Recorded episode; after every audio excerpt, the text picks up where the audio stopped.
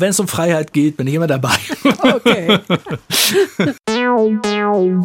Die JustizreporterInnen, der ARD-Podcast direkt aus Karlsruhe. Wir sind dabei, damit ihr auf dem Stand bleibt. Heute mit Gigi Deppe. Bei mir im Studio der ARD-Rechtsexperte, Kollege Frank Bräutigam und ein ganz besonderer Gast, Verfassungsrichter Johannes Masing. Noch Verfassungsrichter, möchte ich sagen. Auf jeden Fall aktuell, glaube ich, der Dienstälteste. Am 2. April 2008 haben Sie angefangen. Ihre Amtszeit endete offiziell am 1. April 2020. Aber Sie sind immer noch da, weil die SPD um die Frage streitet, wer Ihr Nachfolger sein soll. Wir freuen uns sehr, dass Sie heute hier bei uns sind. Wir wollen ein bisschen über diese zwölf Jahre nachdenken was war besonders wichtig? Äh, was hat Sie beschäftigt? Worüber haben Sie sich auch gefreut, dass Sie dieses oder jenes Rechtsproblem anpacken konnten? Kurz mal die Frage, dieses Nachsitzen, ja, also dass Sie jetzt länger im Amt sind, ertragen Sie das geduldig oder freut Sie es vielleicht, dass Sie noch länger dieses interessante Amt inhaben? Also ich bin sehr gerne Richter des Verfassungsgerichts gewesen und bin es nach wie vor. Und die ersten zwei Monate war ich sehr froh, dass ich noch nicht sofort abgelöst wurde, weil noch große Verfahren anhängig waren, die ich zu Ende bringen wollte, die sonst nur mit extremem Zeitdruck äh, möglich gewesen wären, zu Ende zu führen. Und Jetzt allmählich allerdings wäre ich doch auch froh, wenn dann sich meine Nachfolge entscheiden würde, damit dann auch im Sommer vielleicht etwas Entspannung eintritt, weil die letzten anderthalb Jahre gerade zum Ende der Amtszeit sehr beanspruchend waren. Ich glaube, wir werden über das eine oder andere Verfahren noch sprechen. Jetzt wollen wir erstmal eine Sache beleuchten, die vor zwei Wochen, glaube ich, Frank, wann war es? Ja, ne? Es war ein Freitag. eine Pressemitteilung, die auf vier Beschlüsse hinwies, die überschrieben war äh, mit dem Wort Klarstellung. Und als Berichterstatter sind Sie ja zuständig für Datenschutz, Demonstrations- und Presserecht, Demonstrationsrecht, glaube ich, inzwischen nicht, nicht mehr. mehr. Aber Sie sind für die Kerngebiete das, was den freiheitliche Demokratie besonders ausmacht. Dafür sind Sie zuständig. Und da haben Sie nun diese Klarstellung formuliert.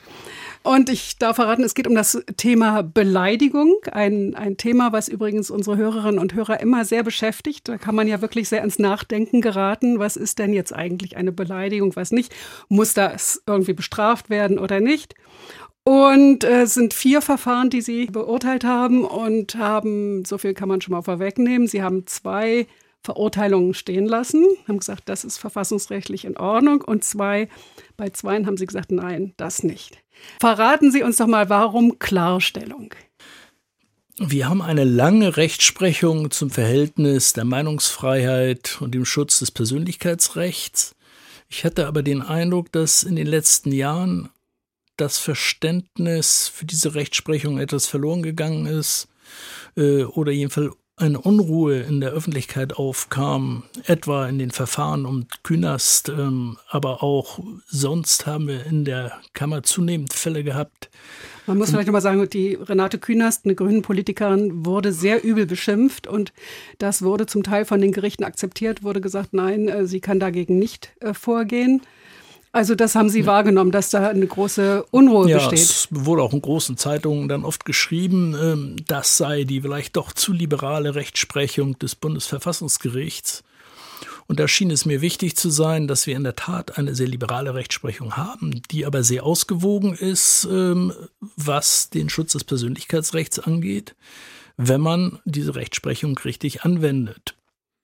Und wir haben tatsächlich nur klargestellt, wir haben nichts Neues entschieden, haben aber deutlich gemacht, dass eben, wenn richtig abgewogen wird, man in der Regel zu Entscheidungen kommt, die auch sozusagen der Kritik ihre Spitze nehmen. Fühlten Sie sich so ein bisschen missverstanden teilweise? Also, und deswegen auch der Begriff Klarstellung? Ja, ich denke, das kann man nie allgemein sagen, missverstanden. Es gibt immer viele, die es natürlich auch gut verstehen. Aber es kam in der Öffentlichkeit, meine ich, ein bisschen eine Stimmung auf, die nicht mehr ganz verstand, wie unsere Rechtsprechung denn aussieht. Und das kann ich auch nachvollziehen. Man muss nämlich eine gewisse Logik in diesen Entscheidungen sehen. Wir haben viele Verfassungsbeschwerden.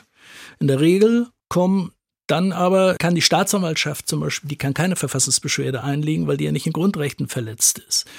Und wir müssen sozusagen immer nur begründen, wenn wir aufheben. Und wenn wir aufheben und ein Betroffener kommt, rügt die Meinungsfreiheit, dann wirkt es nach außen oft so, als würden wir immer nur der Meinungsfreiheit äh, Recht geben, während dem Persönlichkeitsrechtsschutz, der durch den Staat, die Staatsanwaltschaft vertreten ist, da können wir gar nicht aufheben, weil er gar keine Verfassungsbeschwerde einlegt.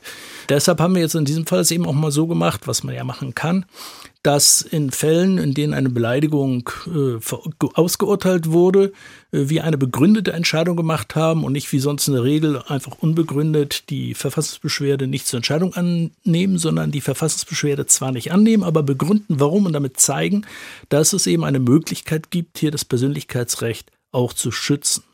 Vielleicht noch eine Erläuterung, warum ähm, immer eine gewisse Unsicherheit in dieser Rechtsprechung ist. Da gibt es einen Begriff, der, glaube ich, viel Verwirrung stiftet, der ist aber in der Rechtsprechung ganz lang verankert. Das ist der Begriff der Schmähung. Da gibt es ja eigene Gedichte drüber sogar. ja. Und das Problem dieses Wortes der Schmähung ist, dass es im Alltagsgebrauch sehr häufig so verstanden wird, als sei Schmähung und Beleidigung eigentlich dasselbe. Das ist aber nach unserer Rechtsprechung gerade nicht der Fall. Die Schmähung ist nach unserer Rechtsprechung eine extreme Ausnahme normale, und zwar deshalb eine Ausnahme. Ist was viel Stärkeres. Ja, es ist etwas viel Stärkeres, aber es ist nicht nur, oder es definiert sich nicht dadurch, dass es eine besonders schlimme Beleidigung ist. Und das haben wir gerade jetzt auch nochmal sehr deutlich gemacht. Das ist nicht neu, aber es ist, wird selten, auch von den Fachgerichten wird es immer wieder missverstanden. Die Schmierung ist eine Beschimpfung, die keinen sachlichen Grund mehr hat wo einfach es nur noch darum geht, jemanden niederzumachen. Das klassische Beispiel war das ist ein altmodisches Wort, die Privatfehde, also man kann auch sagen einfach private Hassbeziehungen, wo man jemanden einfach nur niedermachen will, weil man dessen Feind ist. Wir haben noch eine weitere Fallgruppe jetzt äh, auch genannt, die zu dieser Rechtsprechung genauso gehört. Das ist, wenn man im Internet ohne sachlichen Bezug auf Leute eingeschimpft wird und über die hergezogen wird. In diesen Fällen ist es eine Schmähung. Aber das ist etwas Außergewöhnliches. Und was ist daran außergewöhnlich? Dass hier keine Abwägung stattfindet.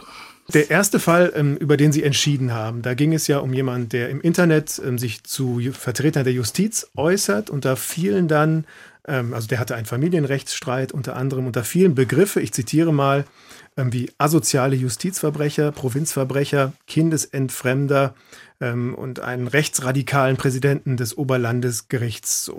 und da war das Ergebnis, der wurde wegen Beleidigung verurteilt und Sie, das Bundesverfassungsgericht, haben das bestätigt. Vielleicht können wir an diesem Beispiel mal durchgehen, diese zwei Stufen, die Sie eben genannt haben. Die Schmähung war es im Ergebnis hier aus Ihrer Sicht nicht. Und trotzdem wurde der verurteilt. Also ähm, das sind ja schon deftige Worte. Warum war das nicht automatisch strafbar? Vielleicht drüsseln wir es mal so auf. Die Fachgerichte waren hier sehr gut und die haben es wirklich gut gemacht. Die haben die Rechtsprechung verstanden, was im Übrigen zeigt, dass man sie verstehen kann. Haben gesagt, das ist keine Schmähung, weil diese Beschimpfungen zwar extrem derb sind und letztlich auch nach einer Abwägung ganz klar verboten gehören, aber sie haben einen sachlichen Bezug.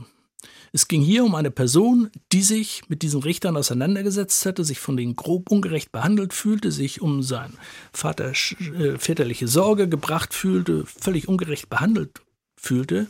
Es gab also einen sachlichen Punkt, so haben die Fachgerichte das festgestellt gehabt.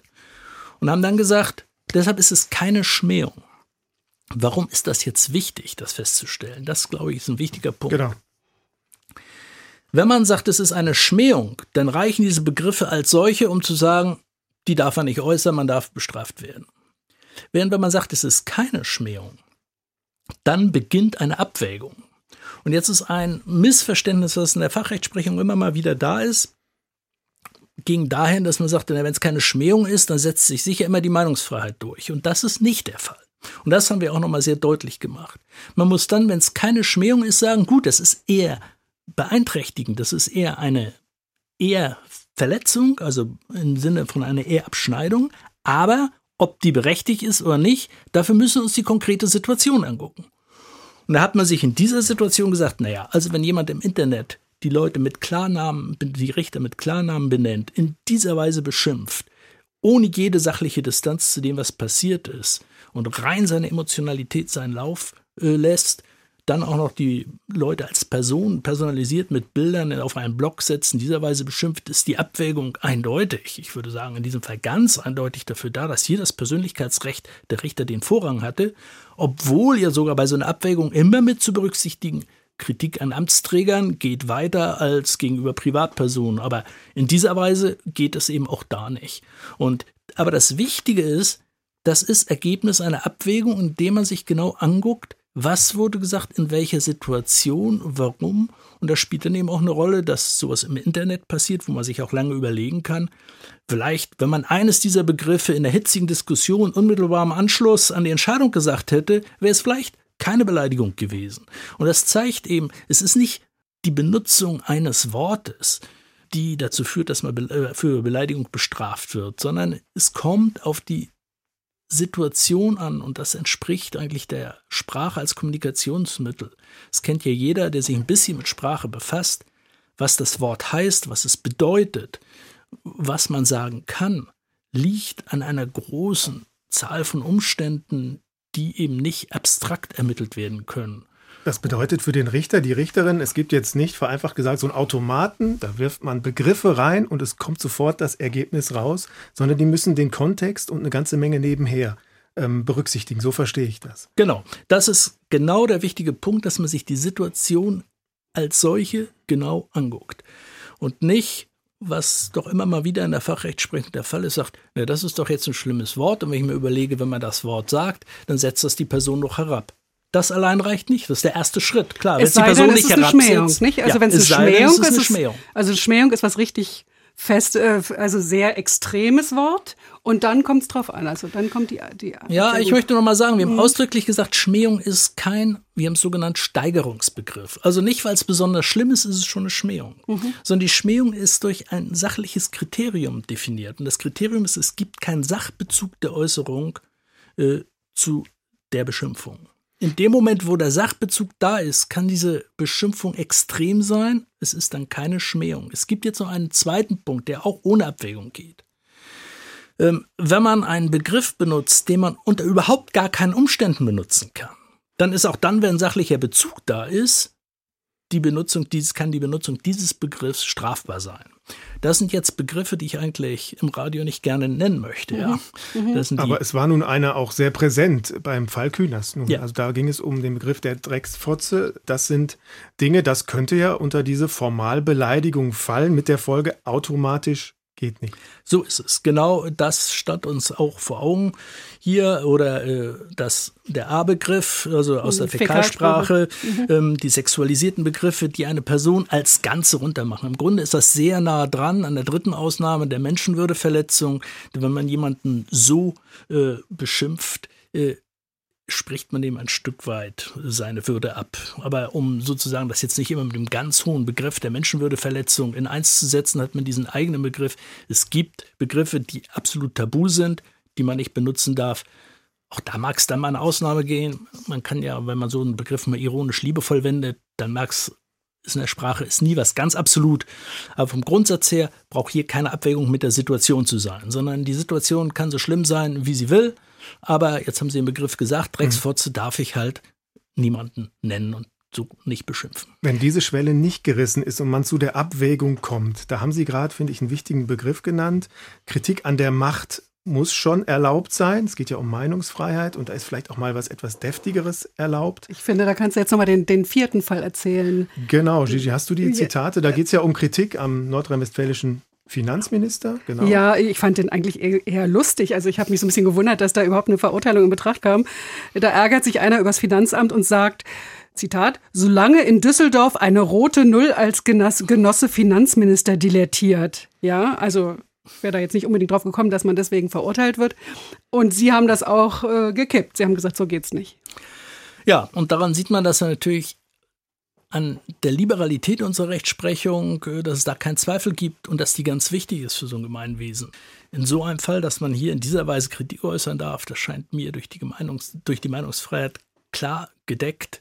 Zumal, wenn man sich die ganze Situation anguckt, da gab es ja noch mehr Umstände sogar, ja, der hat ja sogar noch ein Schreiben gekriegt. Äh. Also hier muss man sich eine Situation angucken und sagen, man muss im Einzelfall auch klar herabsetzende Äußerungen äußern dürfen, wenn das eben in einer Abwägung das Persönlichkeitsrecht des Betreffenden nicht beeinträchtigt und dass der Finanzminister weit weg, der hat ja den, das Schreiben ja noch nie gelesen, es kommt ja noch hinzu, ist allein im internen Dienstweg, also dass man da einen solchen Begriff benutzen darf. Den dürfte man sogar auch im Zweifelsfall in der Öffentlichkeit benutzen, aber in der konkreten Situation schien mir das klar.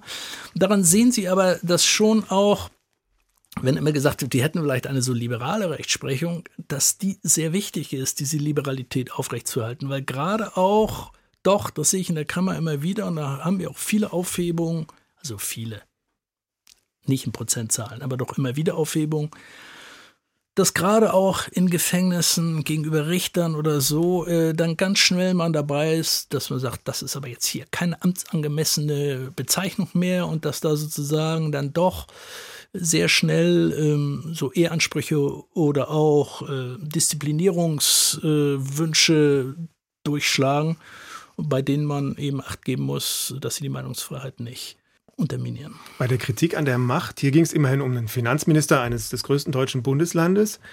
Liberalität, ja, aber es gibt ja auch die Dutzende, Hunderte Lokalpolitiker, die sich eine ganze Menge gefallen lassen müssen. Also spielt es bei der Beurteilung, was man sagen darf, auch eine Rolle, welches Amt genau der, die betreffende Person hat? Ähm, kann das sein, ein sehr engagierter, aber nicht so bekannter äh, Gemeinderat äh, muss dann vielleicht doch nicht ganz so viel ertragen wie ein Großkopferter?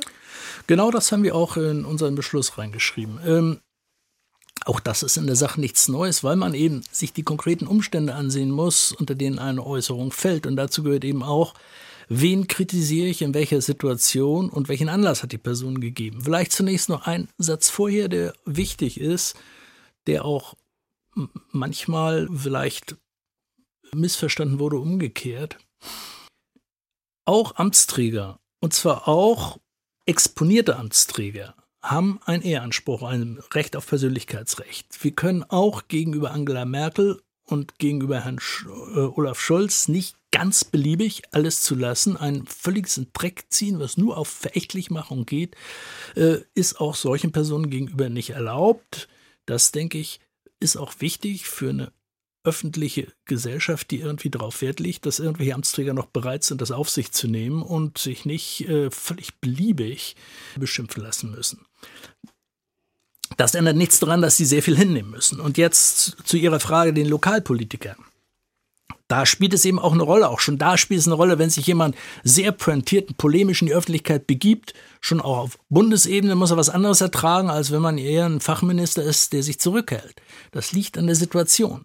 Äh, und entsprechendes Recht gilt erst recht für Lokalpolitiker. Da haben wir zum Teil jetzt wirklich äh, ein Problem, dass die in einer Weise angegangen werden, wobei ich glaube, das ist letztlich nicht primär ein Problem des Beleidigungsrechts, aber das Beleidigungsrecht spiegelt das mit dass die in einer Weise beschimpft werden und angegangen werden und niedergemacht werden, dass immer weniger bereit sind, solche Ämter äh, auf sich zu nehmen. Und das halte ich für eine sehr bedrohliche Entwicklung.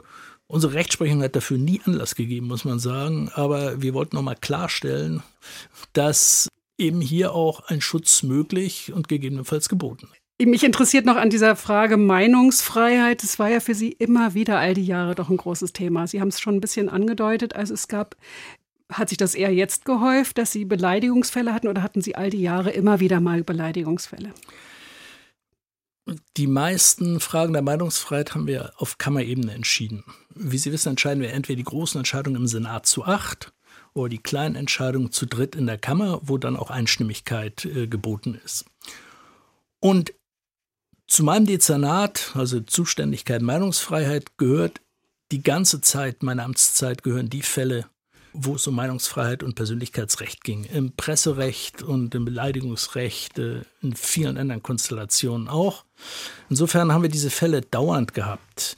Aber es kommen eben, wie ich schon am Anfang sagte, dann doch eine gewisse Auswahl an die Öffentlichkeit. Und deshalb wollten wir jetzt doch nochmal das Gesamttableau zusammenfassend darstellen. Es war keine, äh, keine Senatsentscheidung dafür nötig, weil ähm, das Material eigentlich da lag. Natürlich hatte ich aber auch sonst, äh, es gibt zwei Senatsverfahren, wo ich mit der Meinungsfreiheit zu tun hatte. Das war mein allererstes, das war die Wunsiedel-Entscheidung. Da ging es um die politische Meinungsfreiheit. Es ging um die Hess-Aufmärsche, ob die verboten es, werden ja. dürfen. Letztlich ging es um rechtsradikale Verbreitung von rechtsradikalem Gedankengut ähm, durch Verherrlichung des Nationalsozialismus. Man muss sagen, in dieser Konstellation, auch das, glaube ich, wird nicht immer ganz verstanden. Es ist eine grundsätzlich andere Frage, als wenn man bei Beleidigung oder Unterlassungsansprüchen sonst äh, im Presserecht entscheidet. Dort stehen sich zwei Personen mit gleicher Freiheit gegenüber. Wenn es darum geht, eine Versammlung zu untersagen, unter Berufung darauf, dass gewisse Meinungen nicht mehr erlaubt sind, dann sind wir natürlich in einem ganz anderen Bereich, wo der Staat in die Nähe davon kommt, unliebsame Meinungen zu unterdrücken. Und da ist man insoweit auch strenger, während bei zwischen Privaten muss man auch inhaltlich sagen, bestimmte inhaltlichen Sachen darfst du, obwohl es deine Meinung ist, dem anderen nicht so ins Gesicht sagen, weil der hat sein Persönlichkeitsrecht. Das ist bei einer Versammlung, da gibt es keine Person im Einzelnen. Und deshalb ist da sozusagen auch die Devise, und die Rechtsprechung ganz klar, jede Meinung darf geäußert werden, auch wenn sie selbst gegen das Grundgesetz gerichtet ist. Ja, selbst wenn es sich um Postulat und politische Ideen handelt, die noch nicht mal im Rahmen des 79.3, also im Sinne der Ewigkeitsklausel, durchgesetzt werden dürften. Aber das ist die Grundüberzeugung, dass sozusagen der Staat nicht ein, den Inhalt einer bestimmten Meinung verbieten kann, sondern nur die Form, also eine besondere Aggressivität, eine Unfriedlichkeit das war sozusagen die erste große Entscheidung, die ich in, als Richter hier zu, äh, wobei vorzubereiten ich, Wobei hatte. ich sagen würde, fast jede Meinung ist erlaubt, weil bei Wunsiedel ging es ja gerade darum, dass dieser Paragraph, der die Verherrlichung des Nationalsozialismus unter Strafe stellt, dass sie den gestützt haben und gesagt haben, ja. hier darf man ausnahmsweise mal eine ganz bestimmte Position verbieten. Das war ja das Besondere auch daran, diese Ausnahme, oder? Ja, das wurde aber zum, also da muss man, das muss man sehr genau sehen. Ja, gerne. Wir haben gesagt, dass auch ein Gesetz, was kein allgemeines Gesetz ist, nämlich ein Gesetz, was speziell die Verherrlichung der Gewaltherrschaft des Nationalsozialismus und nur des Sozial Nationalsozialismus, nicht auch des Stalinismus oder des Peronismus oder was auch also ein immer. Gesetz, was, was einen bestimmten was Inhalt. einen ganz bestimmten Inhalt hat, das mhm. ist nicht schon deshalb verfassungswidrig, weil es sozusagen auf eine bestimmte Meinung zielt. Wir haben aber dann gesagt, das ist sehr wichtig, im Ausgleich, dass trotzdem selbst die Verbreitung nationalsozialistischen Gedankenguts und so weiter im Grundsatz erstmal erlaubt ist, sofern sie nicht in Unfriedlichkeit gibt.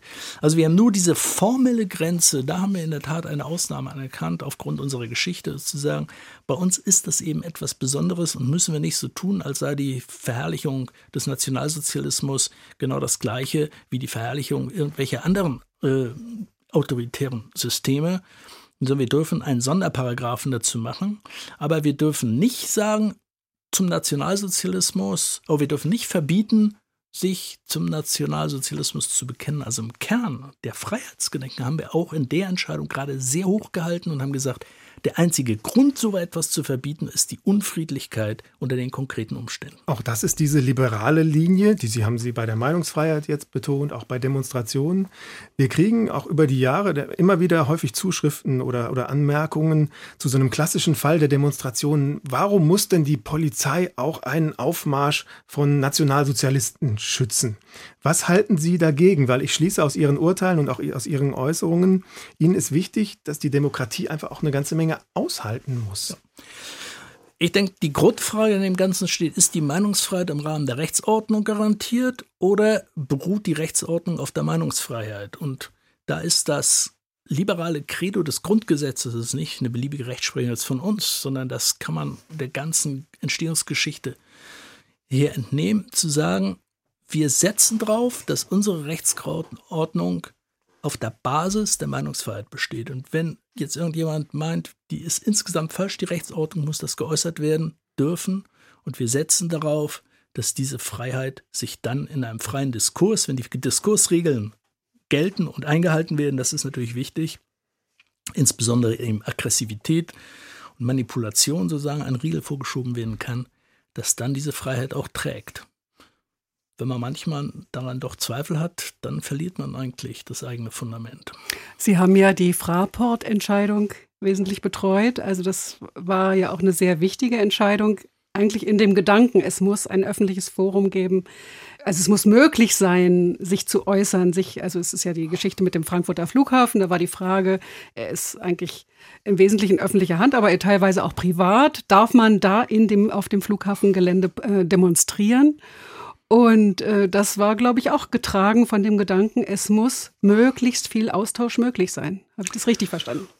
Völlig richtig, wobei hier noch ein besonderes und eigentlich ein ganz eigenes Problem zu adressieren war, was dann auch in ganz anderen Entscheidungen, die mit Meinungsfreiheit nichts mehr zu tun hatten, eine Rolle spielt.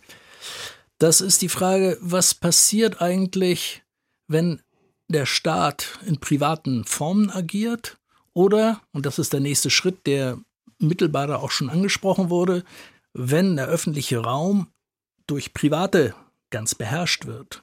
Und das stellt sozusagen Fragen, was macht eigentlich der Grundrechtsschutz im Verhältnis zwischen Privaten? Der Tradition nach, der ursprünglichen Konzeption nach, der zum Beispiel auch in den USA jetzt immer noch die maßgebliche Grundlage ist, ist zu sagen, die Grundrechte gewähren Freiheit gegenüber dem Staat. Aber ich kann natürlich nicht in das Nachbargrundstück gehen, um da eine Demonstration abzuhalten. Dass die Freiheit des Nachbarn ist genauso da und er muss ihnen nicht erlauben, in ihrem Garten zu demonstrieren. Und da gibt es aber bei uns schon seit den 50er Jahren ganz frühe Rechtsprechung die Entwicklung, dass die Grundrechte in etwas anderer Form und etwas anderer Wirkung auch zwischen Privaten gelten. Das war ja schon, was wir am Anfang diskutiert haben, ja. Meinungsfreiheit und Persönlichkeitsrecht, das war ja das Verhältnis zwischen Privaten, auch wenn nachher vielleicht durch Strafrecht in diesem Fall bestraft wird. Es gibt ja auch viele Fälle, in denen wirklich nur zwischen Zivilgerichten, äh, vor den Zivilrichten geklagt wird. Und da ist die Frage, wie kann die Freiheit auch dann gewährleistet werden, wenn der Staat sich in bestimmten Bereichen zurückhält oder Private eine dominante Rolle einnehmen und sozusagen jetzt dann der Grundrechtsschutz auch gegenüber Privaten gewährleistet sein muss. Und das war, denke ich, eine wichtige Entscheidung, äh, die dieses Problem betraf. Eine weitere ist dann später noch das Stadionverbot. Das war ähnlich. Oder dann jetzt auch die neuen Entscheidungen zum Recht auf Vergessen. Da äh, wurde das auch nochmal sehr grundsätzlich aufgegriffen, denn das sind natürlich die großen Fragen, die noch vor uns stehen. Wie steht es mit der Freiheit gegenüber Google, Amazon und mächtigen Internetakteuren, die ja private Unternehmen sind. Hätten Sie da gerne noch so eines Ihrer hunderte Seiten langen Voten zugeschrieben? Das geben Sie jetzt weiter ja an Ihre Nachfolgerinnen und Nachfolger zu diesem Thema Google, also, Amazon und Das Co. sind sicher ganz spannende Fragen, für die es immer lohnt zu kämpfen. okay. Und um die es lohnt zu ringen, muss man wohl eher sagen. Denn also das muss ich bei all meinen großen Voten sagen. Es ist nicht so, dass ich da reingegangen bin und dachte, so geht es und das ist doch klar, sondern ist es ein sehr langwieriger und anstrengender Prozess, sich zu überlegen, wie kann hier Schutz gewährleistet werden in einer ausgewogenen Weise, die auf beiden Seiten Freiheit lässt. Ja, also auch Google und Amazon haben Freiheitsgrundrechte, die man achten muss. Ähm, aber so, dass die Kommunikationsbedingungen solche sind, äh, die fair sind für alle und damit auch eine Grundlage schaffen für Freiheit. Ähm, darum würde ich also ich bin sicher, in meinem Dezernat werden diese Fragen, also nee, für meinen Nachfolger oder meine Nachfolgerin aufschlagen. Und das sind ganz große, spannende Fragen. Ob ich immer noch die Kraft hätte, unendlich lang mich in dieser Weise da reinzukämpfen, doch, ich glaube, ich hätte die Kraft, aber ich bin auch froh, wenn ich äh, sozusagen diese Aufgabe jetzt an jemand anderen weitergeben kann. Sie haben ja viele Jahre verschiedenste Sicherheitsgesetze durchdrungen, also die Vorratsdatenspeicherung, die Antiterrordatei, das BKA-Gesetz, ein BND-Urteil. Also da hatten Sie ja schon wirklich viel Holz geistig zu durchdringen und haben dann auch zum Teil sehr viele Anmerkungen zu den jeweiligen Gesetzen gemacht, was noch geht, was nicht mehr geht, mhm. wo die Freiheitsrechte des Einzelnen mehr beachtet werden müssen und so weiter. Das war ja auch ganz schön zum Teil äh, schwierig, sich zu vermitteln, dass sie da war ja auch irgendwie sehr detailreich. Mhm. Ja, es war für mich auch ein sehr anstrengender Prozess und es ist richtig, dass all diese Entscheidungen relativ umfangreich sind. Das hat einen ziemlich klaren Grund, im Datenschutzrecht, und das nenne ich erstmal Datenschutzrecht im weiteren Sinne, im gesamten Recht Freiheit und Sicherheit, aber auch sonst im Datenschutzrecht, regeln die Gesetze etwas, was der einzelne Bürger nicht mitkriegt. Das heißt, anders als sonst kann man nicht sagen, ja, das ist jetzt ein allgemeiner Rechtsbegriff, den lassen wir jetzt mal so und im Einzelfall kann der Bürger ja dann nochmal zum Verwaltungsgericht gehen und dann klären lassen, was jetzt eigentlich die anderen dürfen und was nicht. Was der BND macht, das konnten wir jetzt einmal entscheiden, und zwar indem wir uns die Normen angucken und es muss deshalb in diesen Gesetzen, das schreiben wir auch in unserer Rechtsprechung, wesentlich detaillierter geregelt werden, als in Fällen, wo im Polizeirecht die Polizei dann einem irgendwas verbieten oder gebieten kann, man hinterher zum Verwaltungsgericht gehen kann und die Verwaltungsgerichte sagen können, ne, in dem Umstand ging es, unter den Umständen nicht. Das kann man eben gegenüber all diesen Maßnahmen sowohl des Bundeskriminalamts als auch des Bundesnachrichtendienstes, aber auch ganz banal. Ich meine, wir hatten ja auch noch die Kfz-Kennzeichenkontrolle, die äh, Beispiel, auch eine genau. wichtige Entscheidung ist. Mhm. Das kriegen sie alles nicht mit.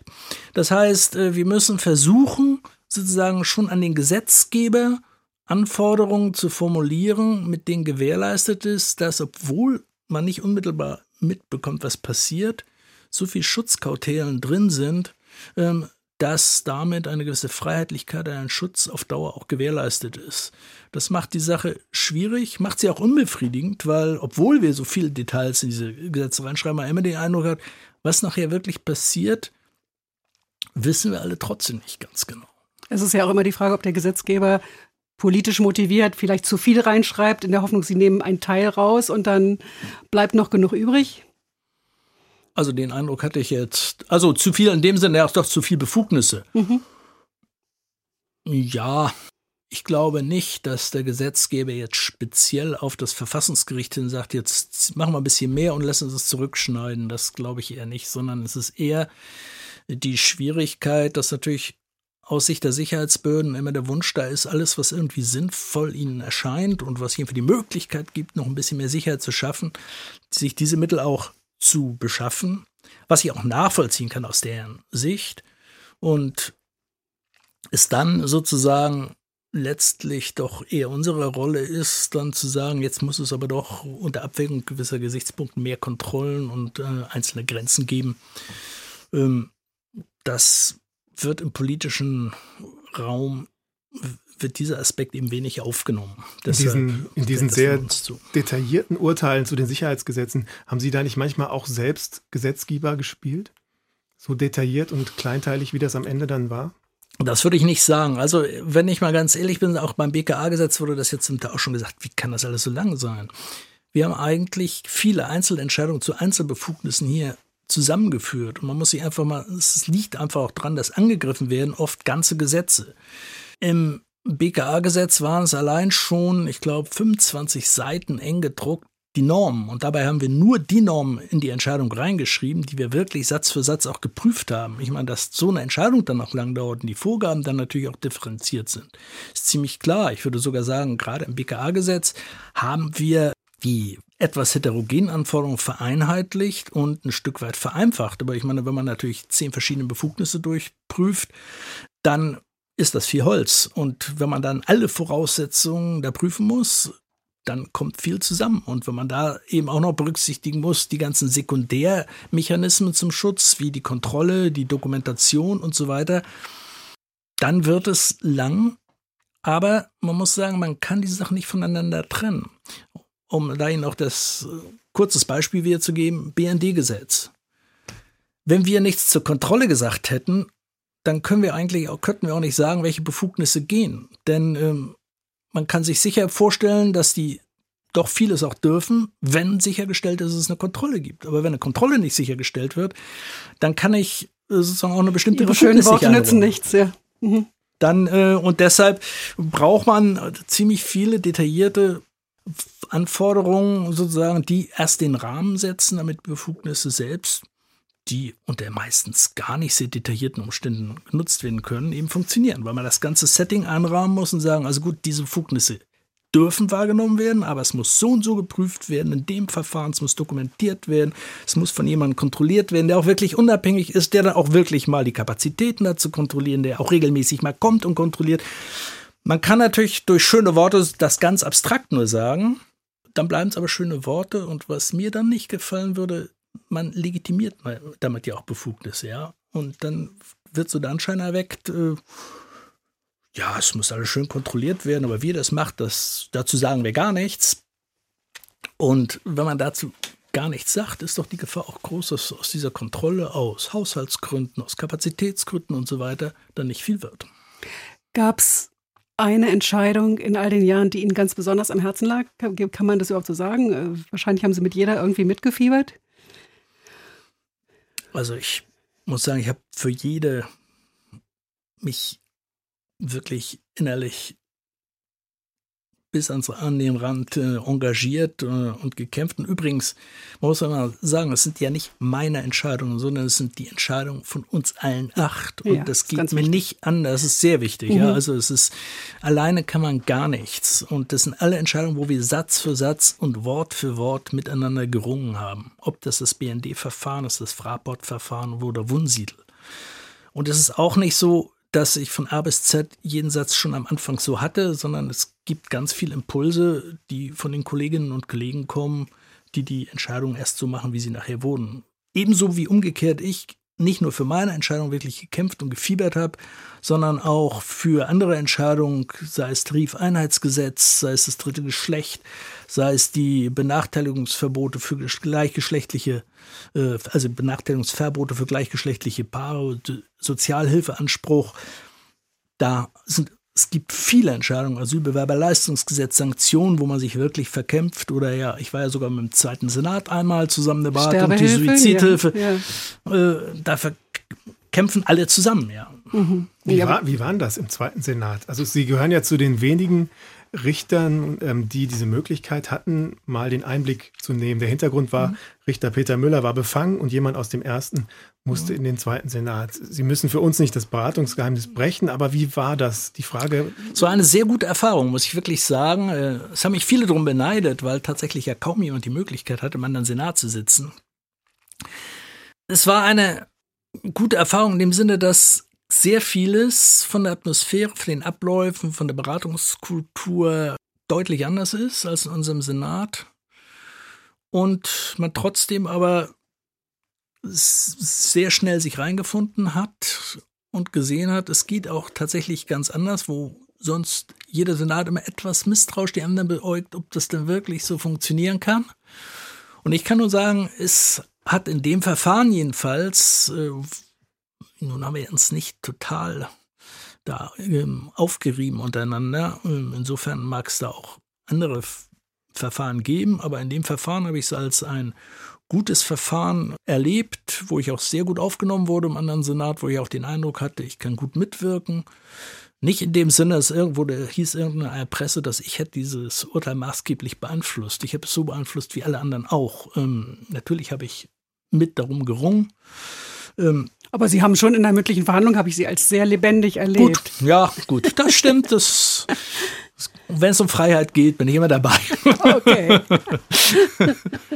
ja, äh, ich habe noch eine kleine Frage. Sie waren ja schon in den 90er Jahren als wissenschaftlicher Mitarbeiter, damals bei Herrn Böckenförde. Das heißt, Sie kennen das Gericht wirklich schon sehr lange. Ja. Gibt es eine Veränderung all die Jahre? Zunächst mal möchte ich was beschreiben, was gleich geblieben ist, was ich bemerkenswert finde. Ich war damals wissenschaftlicher Mitarbeiter bei Herrn Böckenförde und damit im zweiten Senat. Nach zwölf Jahren, also nachdem kein Richter mehr gleich war, bin ich dann zum Richter des ersten Senats gewählt worden. Im Übrigen dann noch als Nach-Nachfolge oder Nach-Nach-Nachfolge von Herrn Hesse, der sozusagen auch in der Wissenschaft ein bisschen eher den Gegenpol zu Herrn Böckenförde bildete. Und das Erstaunliche ist, dass das, was man mir erzählte, man wird ja, wenn man ins Gericht reinkommt, sofort begrüßt und sofort von seinem Senat in Anspruch genommen. Und das heißt, die anderen machen das so und wir machen es so. Und alles, was man sich im zweiten Senat vorher, oder was man sich vom zweiten Senat früher auch erzählt hatte, wo ich damals als Mitarbeiter das natürlich auch als die einzig richtige Lösung äh, angesehen hatte. Wie man, wie man ähm, bestimmte Sachen bearbeitet. Ganz genauso nach zwölf Jahren, obwohl keine Person mehr gleich war. Das sieht man sozusagen, es gibt doch eine institutionelle Tradition, die sich verselbstständigt. Und ich glaube, mittlerweile ist im Gericht doch auch einige Distanz gewachsen, dass man zum Teil ein bisschen drüber schmutzelt. Also einerseits sagt man, ist jeder Senat überzeugt davon und ringt ja auch darum, dass er es möglichst gut macht. Deshalb muss er das, was er macht, natürlich auch optimal gut finden. Aber ich glaube, eine ernsthafte Überzeugung, dass der andere es nicht genauso gut machen würde, würden letztlich die Kollegen dann doch nicht sagen, sondern anerkennen, das sind jetzt halt verschiedene Traditionen, die gewachsen sind und da kann in jedem Senat sehr gute Rechtsprechung gemacht Also geht zum Beispiel, wer ist wann wie Berichterstatter oder wie verteilt man die Geschäftsverteilung oder Ja, bei der Geschäftsverteilung, also es geht erstmal bei banalen Sachen los, wer wann wie, wer wo sitzt ähm, und welche Reihenfolge geredet wird. So ist es bei uns so, dass wir in den Fall Problem für Problem durchgehen. Es redet derjenige, der gerade was zu sagen hat. Also es beginnt natürlich immer der Berichterstatter, aber dann äh, meldet sich dazu, wer was zu sagen hat. Im zweiten Senat ist es so, äh, da fängt äh, die oder der Dienstjüngste an und löst einmal den gesamten Fall durch. Bei uns weiß man oft nach zwei Stunden noch nicht, wie sich die verschiedenen Kollegen zu welchem Problem positionieren. Es bleibt offen, auch spannend und man kann sagen, jetzt halte ich hier erst den Zurück und hör mal, wie die Argumentation läuft. Das ist im anderen Senat anders, sondern da sagt jeder einmal die Gesamtlösung, wie er den Fall lösen würde. Das dauert natürlich, da redet jeder eine halbe Stunde bis Stunde. Und dann ist der erste Tag um und dann hat man aber natürlich einen Überblick über das Ganze. Und beides hat Vor- und Nachteile, muss man sagen. Ja, ähm, aber das ist mal ein Unterschied. Ein zweiter Unterschied, der ja auch bekannt ist, ist die Frage der Geschäftsverteilung. Ähm, bei uns wird in der Regel, das ist aber auch nicht völlig äh, in Stein gemeißelt, aber im Wesentlichen äh, das Dezernat, so wie es besteht, dem Nachfolger in die Hände gegeben. Im zweiten Senat wird jedes Mal die Geschäftsordnung neu entschieden und gilt etwas das Prinzip, dass die Dienstälteren äh, ein, Vor ein Zugriffsrecht haben für die Materien, die sie gerne bearbeiten möchten als Berichterstatter. Und das neue Mitglied bekommt dann folgerichtig in der Regel Materien, die nicht ganz so spannend sind und die vielleicht auch nicht so senatsträchtig sind. Auch das hat Vor- und Nachteile. Der Vorteil davon ist natürlich, dass jetzt jemand, der neu reinkommt, erstmal ein bisschen Zeit hat zu gucken und so. Während ich habe ja gleich im ersten Jahr äh, schon nach ein paar Monaten die Vorratsdatenspeicherung EA-Verlängerung gemacht und Wohnsiedelentscheidung.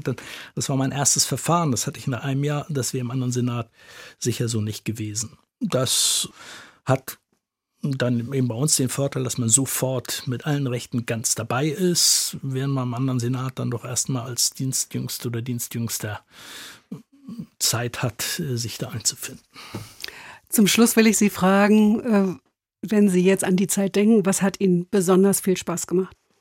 Na, die Vielfältigkeit der Fälle. Das mhm. ist wirklich jedes Mal stammt man vor einer Materie, die man sich völlig neu erschließen musste und wo man sich dann klar machen musste, wo führt das hin, was hängt dran und sich dann darüber im Senat auszutauschen, das ist nicht uneingeschränkt Spaß. Im Sinne, das ist immer nur Spaß, das ist immer zugleich auch sehr entspannt, aber das ist in dem Sinne thrilling. Also das, äh, das gibt ein ein Ansporn und macht ein und trägt ein, ähm, sich hier sozusagen in diese Materien einzukämpfen und äh, also Kampf nicht gegen die Kollegen, sondern in die Schwierigkeit der Sachprobleme einzukämpfen und einen Überblick zu verschaffen und sich klar zu machen, was dran hängt und äh, was sozusagen für die Folgen von dem Grundrechtsverständnis, von den konkreten praktischen Folgen und so alles dran hängt. Gibt es was, was Sie nicht vermissen werden hier in der Arbeit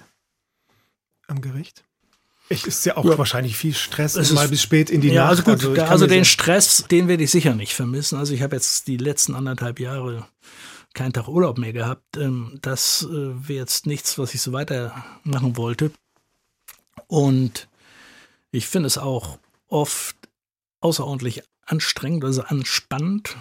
Gerade auch, wenn sozusagen man den Eindruck hat, dass bestimmte Argumente nicht ganz auf den Punkt gebracht werden, nicht verstanden werden, dass man aneinander vorbeiredet. Und das ist sozusagen das spannt einen an, weil man will doch sozusagen seinen Gedanken, den man klar zumindest erstmal kommunizieren, wenn ihm dann widersprochen wird, dann ist es auch nicht erfreulich, aber äh, das gehört zum Geschäft, was dann letztlich auch befruchtend ist. Aber äh, es gibt dann doch auch Situationen, wo man den Eindruck hat, man bringt vom Verständnis her nicht ganz durch. Und das geht jedem so. Also das ist, das finde ich anstrengend. Und was ich ansonsten auch jetzt etwas banaler nicht immer spannend fand, waren die Massen von Kammerakten. Ich meine, man ist hier selbst Berichterstatter für vier bis 500 Verfahren im Jahr und unterschreibt noch zweimal so viel äh, von den beiden anderen Kammermitgliedern.